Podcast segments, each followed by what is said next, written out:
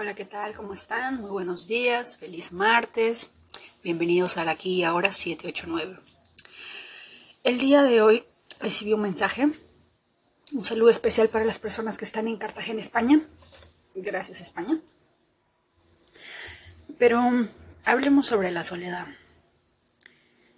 Recuerdo que en determinado momento de mi vida vi a mi madre romper su su título de profesora, con una rabia y con un dolor inmenso, porque le acababan de arrebatar algo que ella era y que le hacía muy feliz.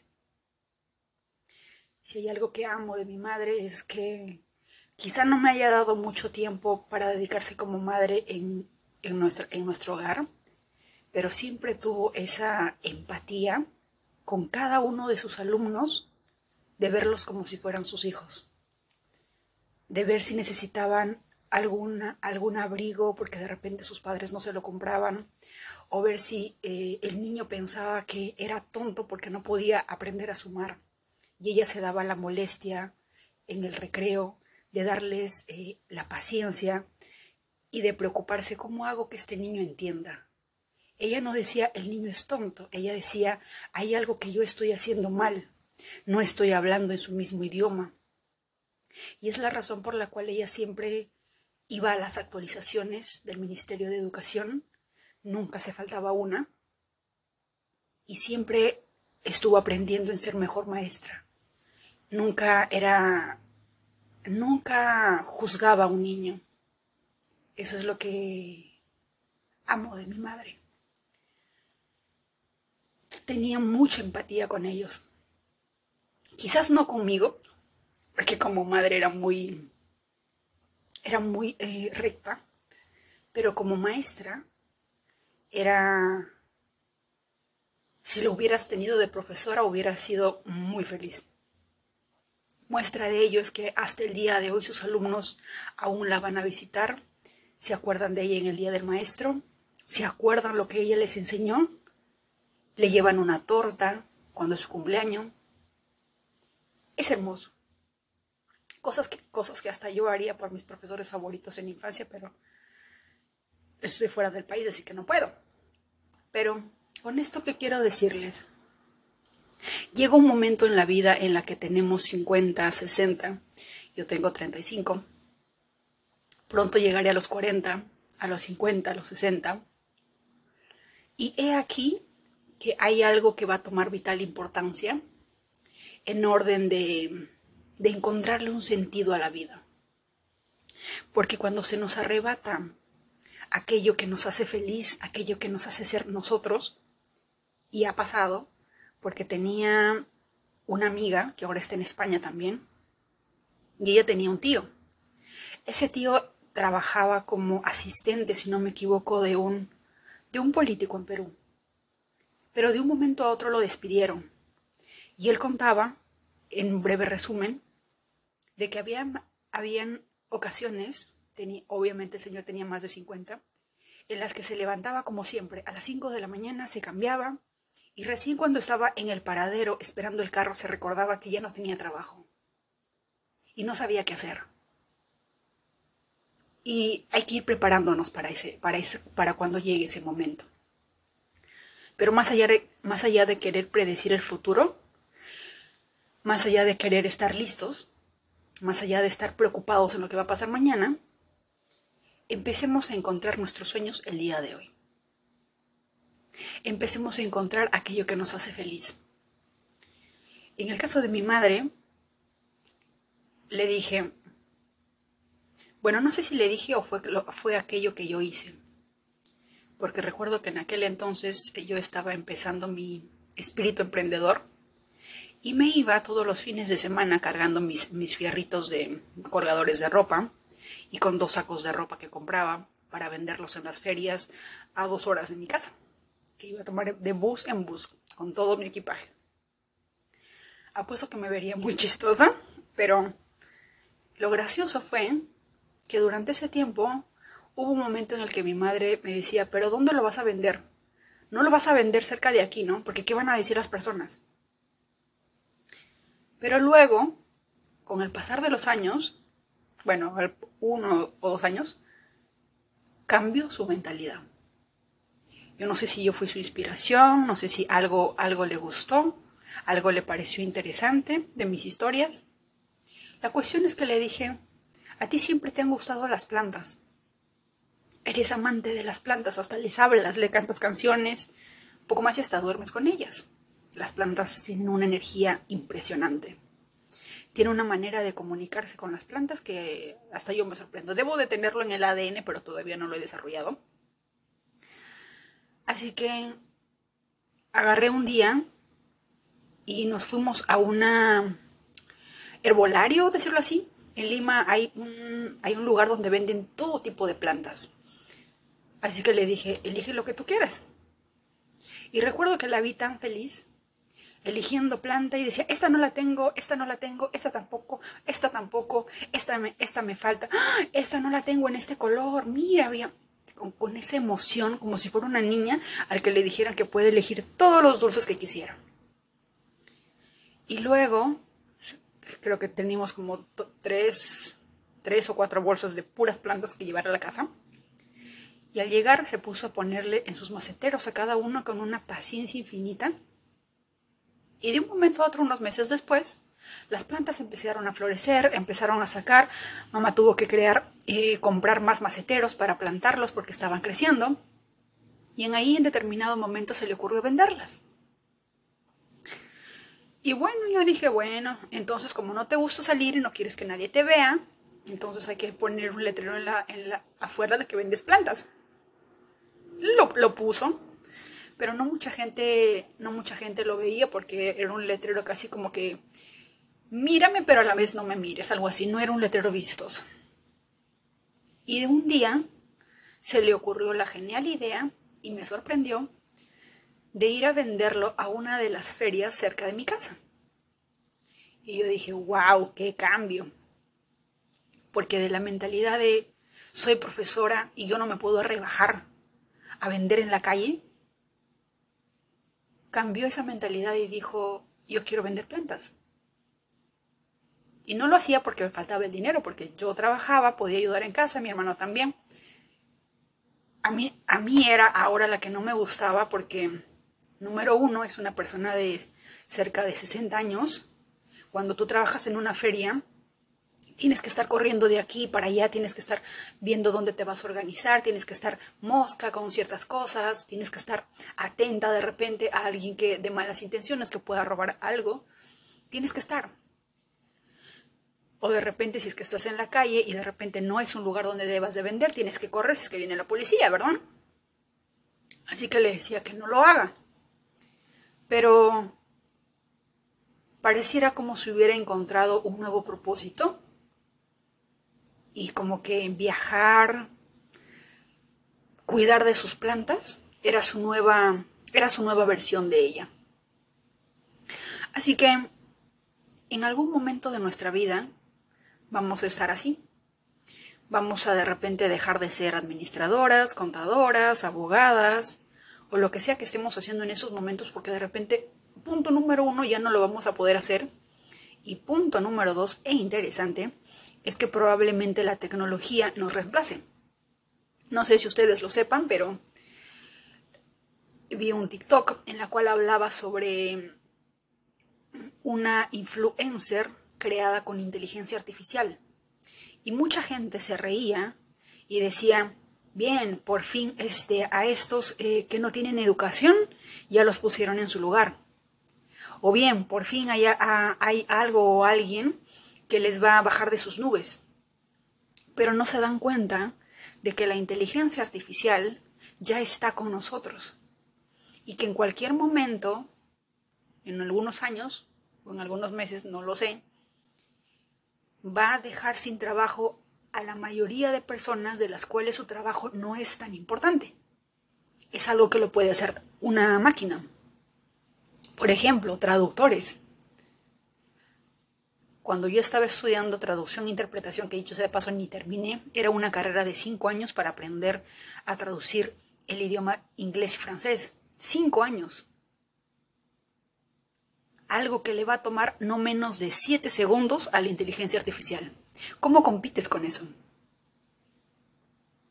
¿Cómo competimos con eso? Ingenieros de software, ingenieros de otro, y, y no sé cuántas carreras más puedan ser eliminadas porque la máquina los va a reemplazar. Es como cuando pasamos de la era industrial a la era de la información. En la era industrial, todos, todos las personas de esa generación tenían que enfocarse en una mejor carrera, en, obtener una carrera que pueda darles un buen trabajo, que los pueda sentir, eh, hacerse sentir seguros durante el resto de su vida. Una compañía que se asegurara de que te cuide, te protege, te haga sentir seguro, te pague muy bien y te brinde muy, muy buenos beneficios. Pero cuando pasó a la era de la información, todo eso cambió. Porque ya no, ya no se requería mucho de la, de la fuerza, de cuántas horas podías durar en una fábrica, en una maquinaria. Ahora dependía todo de lo, de cuánta información poseías y podía ser utilizado en el campo laboral o en el campo, en la industria en la, en la cual tú te encuentres. Por eso decirles a los niños en estos momentos, quiero que estudies para que seas, para que seas, eh, estés en primer puesto, obtengas un buen trabajo, te asegures en el trabajo y te quedes para siempre. Eso ya no es el mejor consejo. Pero en India aún lo siguen diciendo. Es por eso que exportan ingenieros y doctores al mundo, aún a pesar de que muchos de ellos no les gusta esa profesión, pero lo hacen porque les da plata. ¿verdad? Cuando llegue ese momento, vamos a tener que reevaluar nuestra visión. Yo creo que en determinado momento, cuando llegue la adultez, la soledad, muchos millennials no queremos tener hijos, no quieren tener hijos. Yo me encantaría, pero es un poco difícil. Sería lindo, sería una experiencia maravillosa. Me imagino que lo es para todas las afortunadas que ya lo tienen. Pero hay muchas cosas sucediendo en el mundo que a veces me hacen dudarlo. Y por sobre todo dentro de lo espiritual, eh, no quisiera tener que pasarle ciertas resonancias que después él o ella va a tener que enfrentar y de repente no voy a poder estar ahí para poder guiarlo o orientarlo. O no lo sé. Pero bueno, cambiando de tema, como les decía, es de vital importancia encontrar nuestros sueños. Es de vital importancia saber para qué somos buenos. No se trata de crear un plan A, un plan B, un plan C, un plan D. Se trata de, redescubrir qué nos gustaría hacer o qué nos eh, qué amamos hacer. Porque si bien es cierto que en estos momentos muchísimos millones de personas están trabajando en un trabajo o están en un campo laboral que de repente no les gusta porque simplemente hay que pagar las facturas, ¿verdad? La, nadie nos va a dar absolutamente eh, la renta del mes gratis. Tenemos que pagar por el servicio. Y volviendo al tema de mi madre, le dije, tienes que encontrar un nuevo sueño. No puedes caerte. Haz lo que te gusta hacer. Descubre nuevamente qué es lo que te gusta hacer. Y lo encontró. Ahora se dedica a las plantas. Siempre le ha gustado viajar. Es una, es una madre que no le gusta estar en casa. Le encanta viajar, hacer sus cosas por aquí y por allá. Ya va a tener 70 años, pero sigue viajando, me parece excelente. Siempre le he dicho, si quieres viajar, viaja. Hazlo, sé feliz. Yo más que nadie sé la clase de vida que ha tenido desde, desde que era una niña y por supuesto que se la merece. Se merece eso y más. Pero el punto también aquí es que quiero tratar de entender ¿Por qué eh, muchos seres humanos se olvidan de sus padres cuando llegan a la adultez?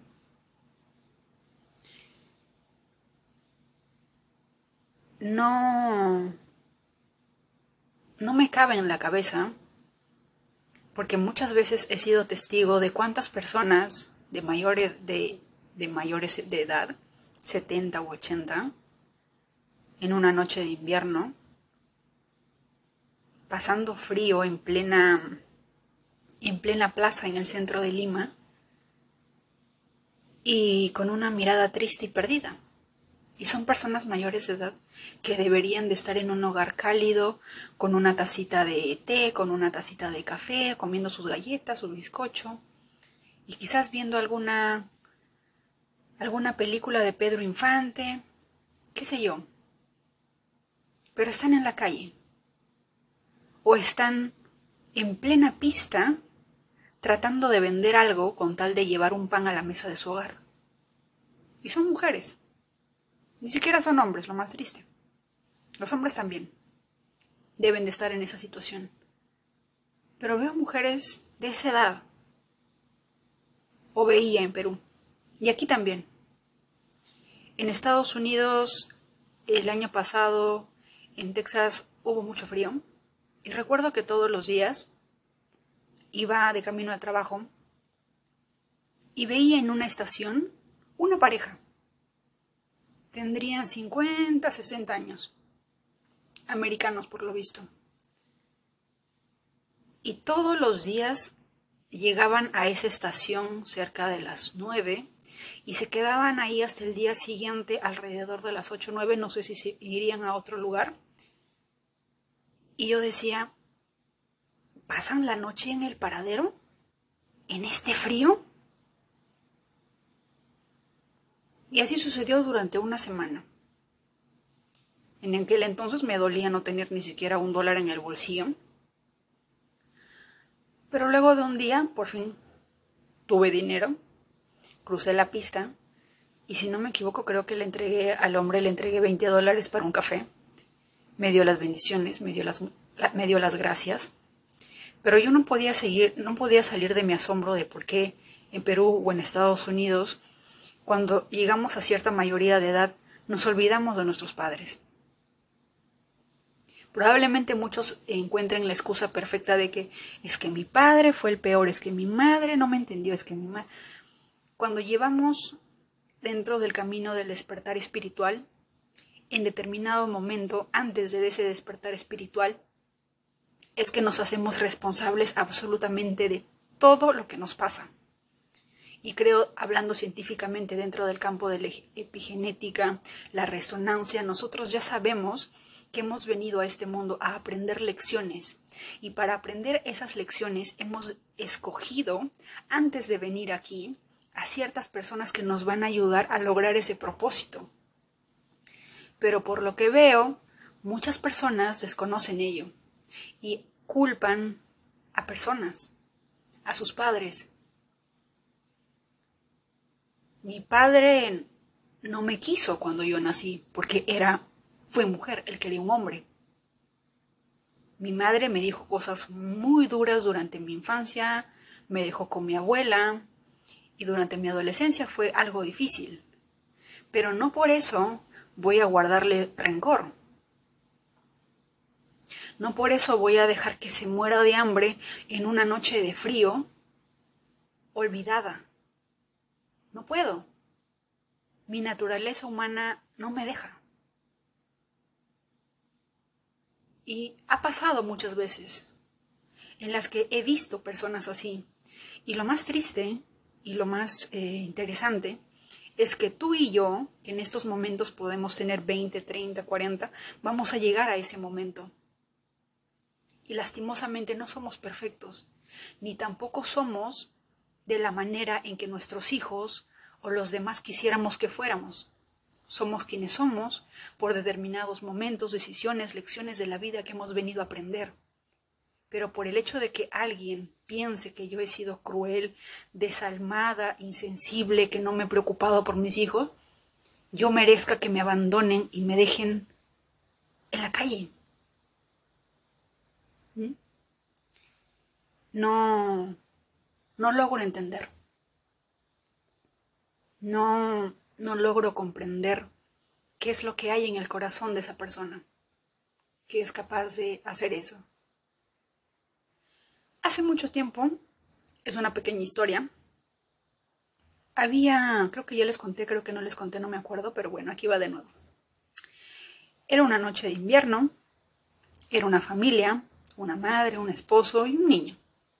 Tocan a la puerta y era el padre del esposo.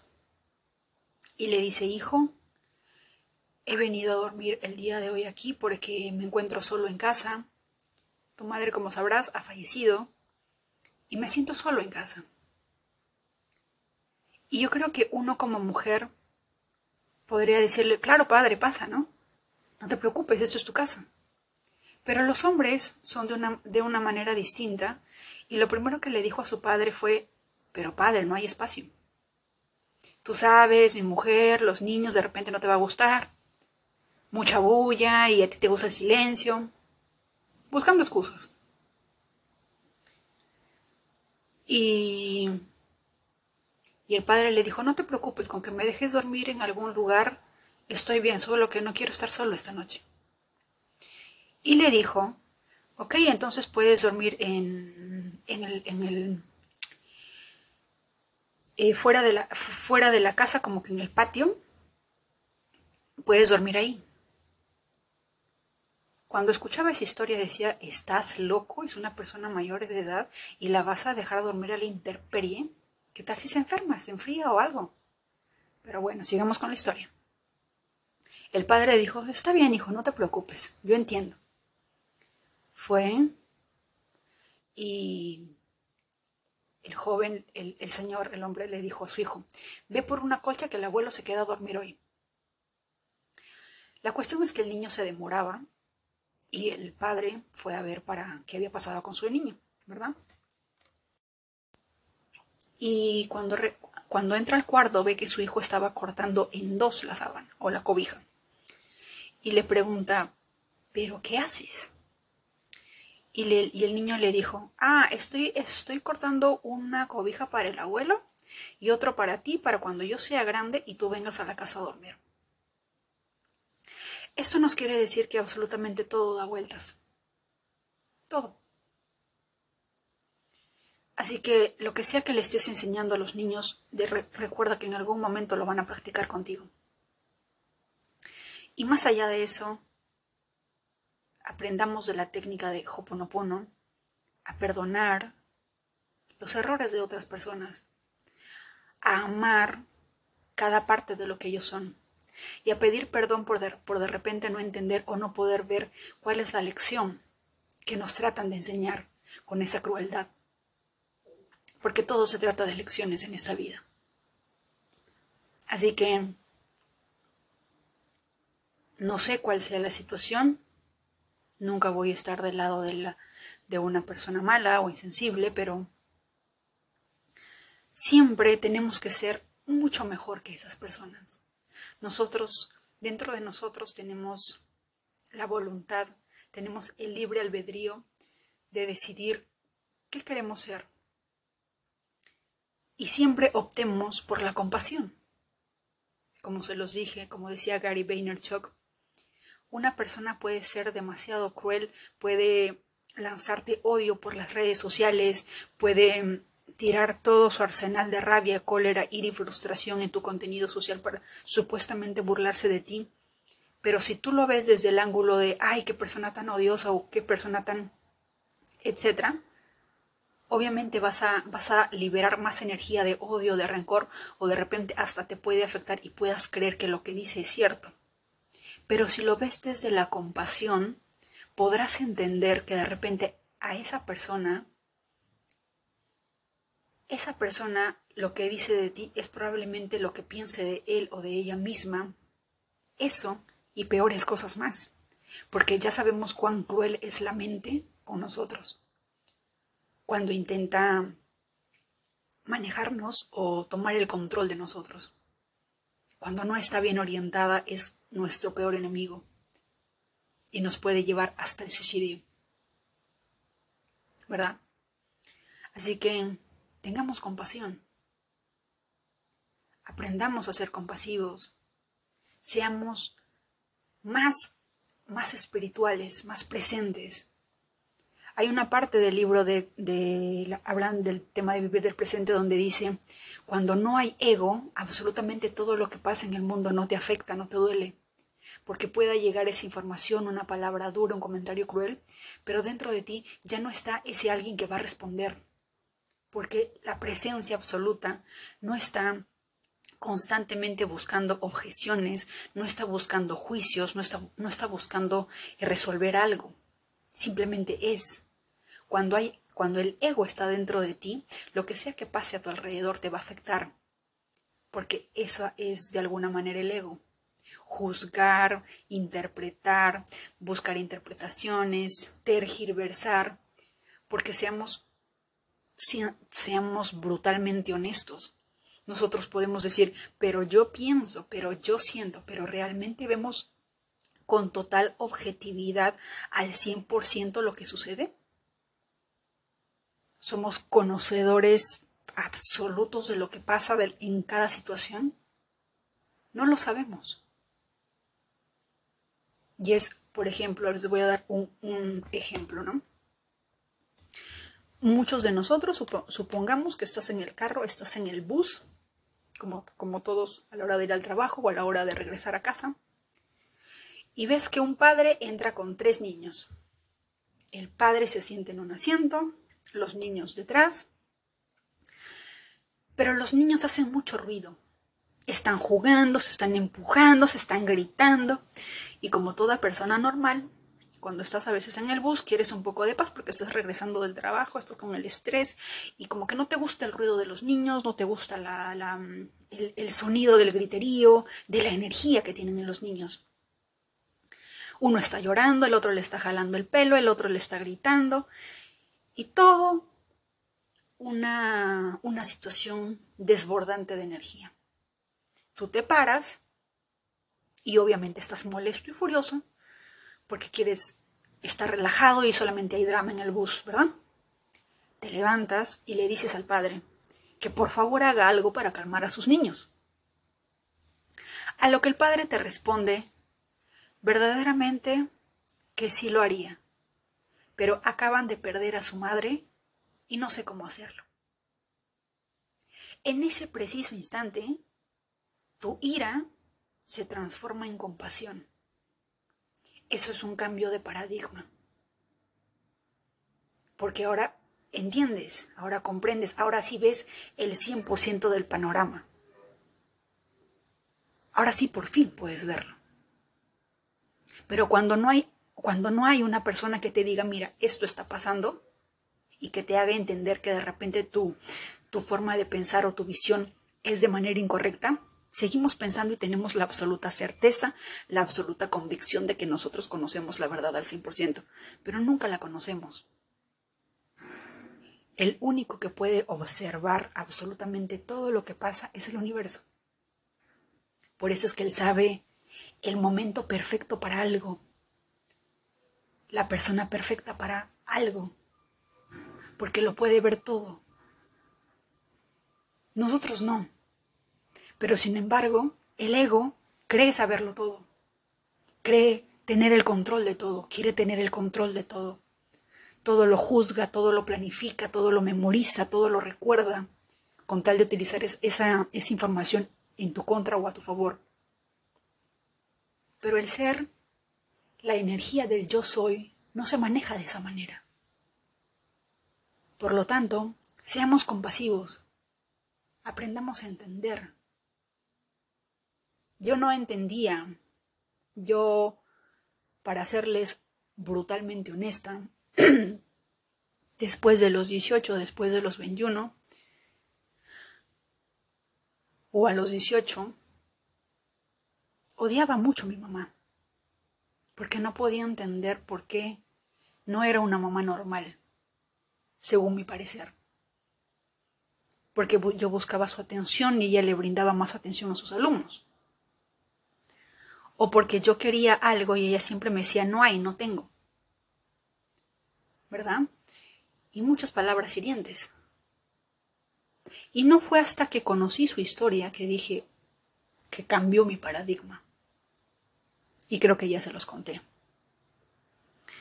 Una niña que empezó a trabajar desde los tres o cuatro años para salir a buscar qué comer porque si no, no comía ese día. Así era mi abuela. se despertaba con su hermanito y les decía que vaya a los alrededores porque estamos hablando de las montañas, de los campos, y les decía que buscar en los alrededores a esas horas, a las 5 o 4 de la mañana. No recuerdo la edad, pero recuerdo que ella habla sobre 4 o 5 años, en las que les decía, levántense, vayan a buscar algo, y si es que no traen nada, no hay comida. Y yo de, ¿qué? Una niña que nunca tuvo una torta. Nunca tuvo mamá, papá o simplemente una mamá que le comprara una torta y le dijera feliz cumpleaños. Su, su torta era un pan. Un pan francés. Un pan cualquiera. Ponle el pan de tu país. Y un vaso de leche. Ese era tu feliz cumpleaños. una niña que iba al colegio descalza, con papel periódico para poder escribir y que todo el mundo se burlaba y te decían la piojosa. Porque tu madre no tenía, pero sin embargo, mi abuela siempre tuvo esa convicción de que su hija debía estudiar para ser mejor que ella. Y supongo que mi madre también tiene esa visión. Pero pongámoslo, pongámonos a pensar cuando dejamos de juzgar y de ponernos en plan de víctimas, podemos por fin entender el porqué de las personas. Y cuando encontremos resonancias, patrones repetitivos a lo largo de nuestro linaje, quizá podemos ser conscientes y por fin romper con esa cadena, que es lo más importante. Así que, cuando supe esa historia, cuando supe la historia de cómo mi abuela era mucho más mujer que madre. Era de las abuelas que, que si su hija le dice que su, que su padre está tratando de hacer algo que no es usual, te tachaba de loca. No es cierto, mi marido es santo. Y creo que a veces en algunos hogares hay, hay mujeres así. No es, nuestra, no es nuestra labor juzgarlas porque por algo ha de ser y habría una enseñanza. Y supongo que si lo pensamos un poquito, si mi madre tuvo que vivir eso, era para que ella aprendiera algo sobre cuando yo sea madre, le voy a querer a mi hija. Voy a protegerla de personas así. Y probablemente Dentro de la resonancia, antes de decidir nacer, yo buscaba una persona que me protegiera. Una persona que pudiera entender que de repente eh, yo estuviera en peligro al estar dentro de alguna energía masculina con una intención negativa.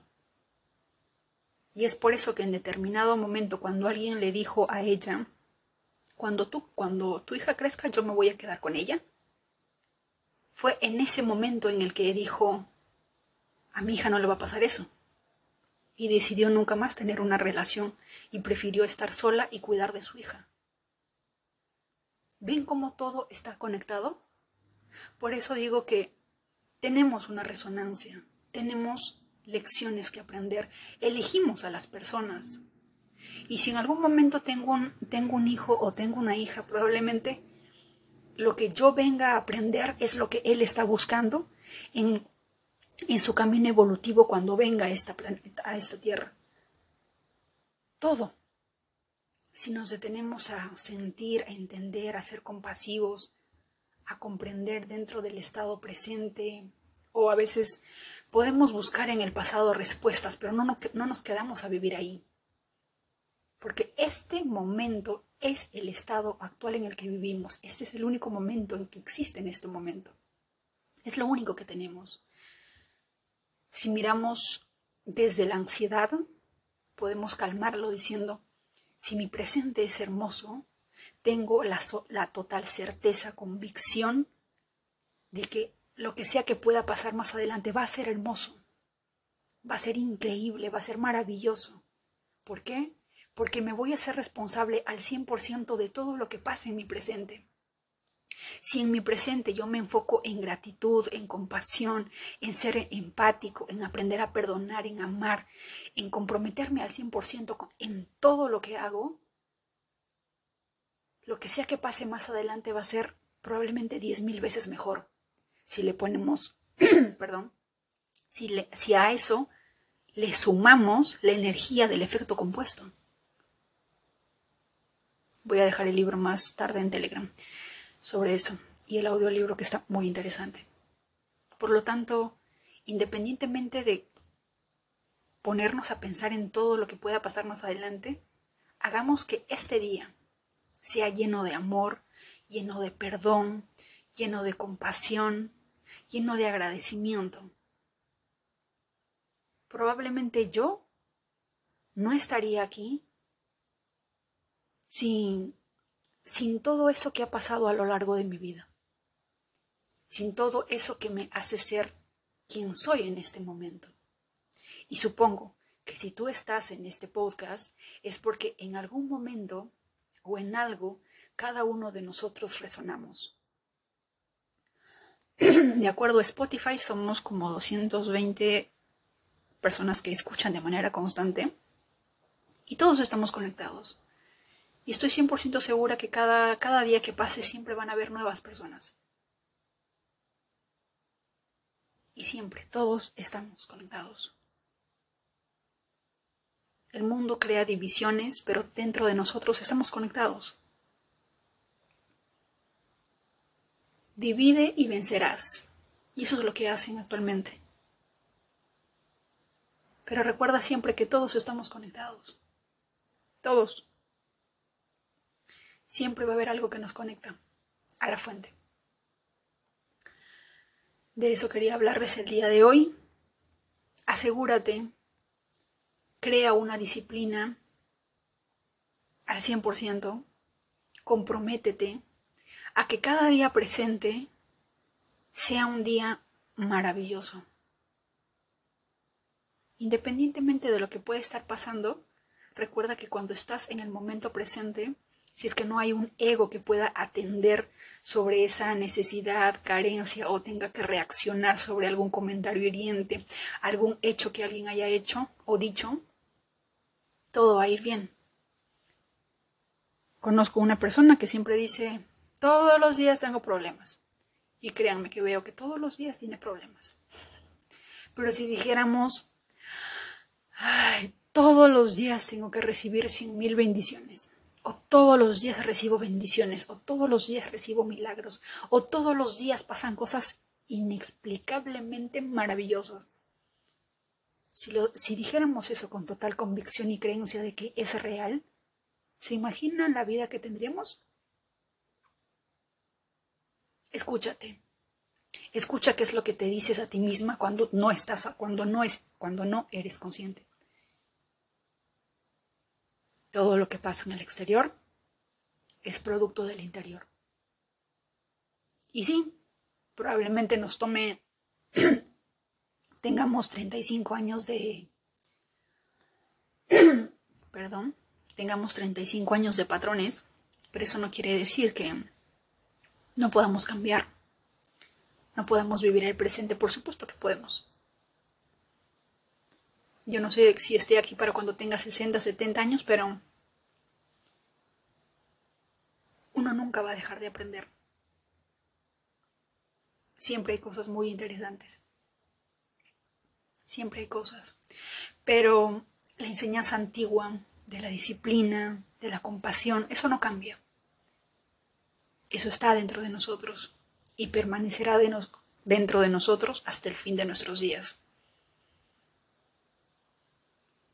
Les deseo un feliz martes, lleno de bendiciones. Afirmen con total convicción que es un día lleno de milagros, porque sí lo es.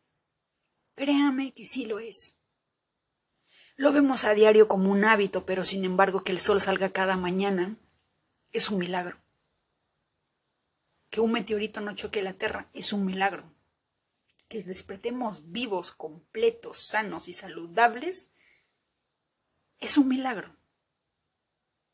Que podamos tener algo en casa para comer Es un milagro.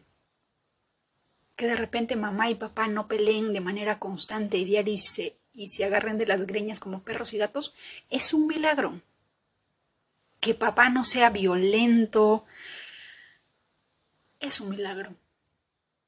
Que mamá tenga un trabajo, es un milagro.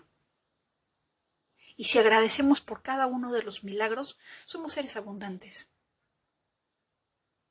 Lo tenemos absolutamente todo para vivir el presente, para ser felices y confiar en que todo va a estar bien. Si nuestro presente está bien, todo lo que venga va a ser estupendamente genial. Nunca pierdas la esperanza. Pero más allá de una esperanza en vano, tienes que enfocarte en este presente. Deja de lado la soledad, porque nunca estamos solos. Nunca. Todos estamos conectados. Todos somos fuente infinita del universo. Es imposible estar solo.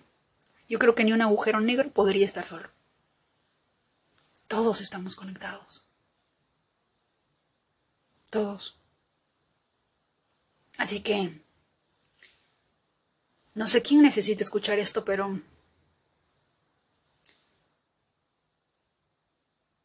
debes estar orgulloso y orgullosa de ti misma. La persona quien eres hasta el día de hoy es quien en algún momento antes de venir a este mundo decidiste ser.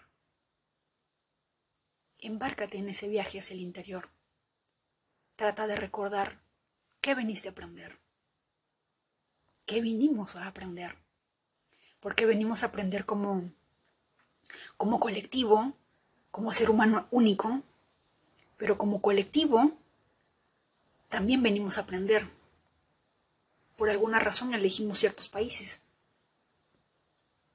Yo siempre les digo a mis amigos en India, bendita la hora en que nací en Perú, porque si hubiera nacido en India probablemente al igual que ustedes estaría odiando India. Y no quiero odiar India no odio mi país, amo mi país, pero siento una profunda conexión con India. Así que digo, wow, qué bueno que nací en Perú, porque no quiero estar odiando India, por muchas razones. Es un país maravilloso, ya luego les voy a contar más sobre ese país, porque probablemente las lecciones y la calidad de vida, las tradiciones, la forma en la que ellos ven el mundo, puedan enseñarnos lecciones que nos ayuden a valorar en dónde nacimos. Y que eso también es un milagro. Estemos agradecidos por ello. Nacer en Latinoamérica, en Europa, en Estados Unidos, en Centroamérica, aunque no lo veamos, es un lujo. Es un lujo que personas de repente de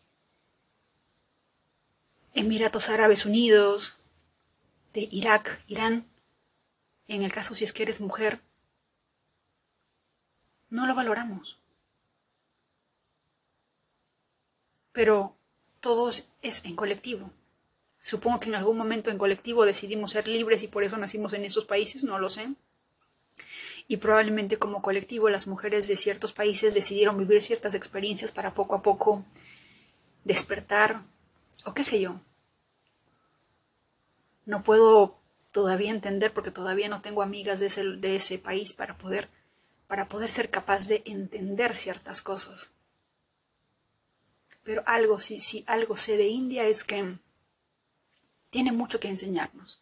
Hay valores hermosos, como también hay cosas que no estoy de acuerdo. Pero, ¿quién es perfecto? Nadie. Todos estamos en este camino aprendiendo, desarrollando, evolucionando como Pokémon. Así que sigamos así. Siéntete extremadamente orgullosa. Siéntete extremadamente orgulloso de quien eres, pero sin el ego. Siéntete feliz, siéntete en paz. No apresures las cosas. Todo pasa cuando tiene que suceder. Todo tiene un momento perfecto. Y por sobre todas las cosas, todo pasa cuando realmente estamos listos y preparados. El maestro aparece cuando el discípulo está listo. Así que vive el presente, vive la magia del presente. Y solo vive. Vive. Vive este milagro. Te mando muchos abrazos, mucha luz y que tengas una excelente semana.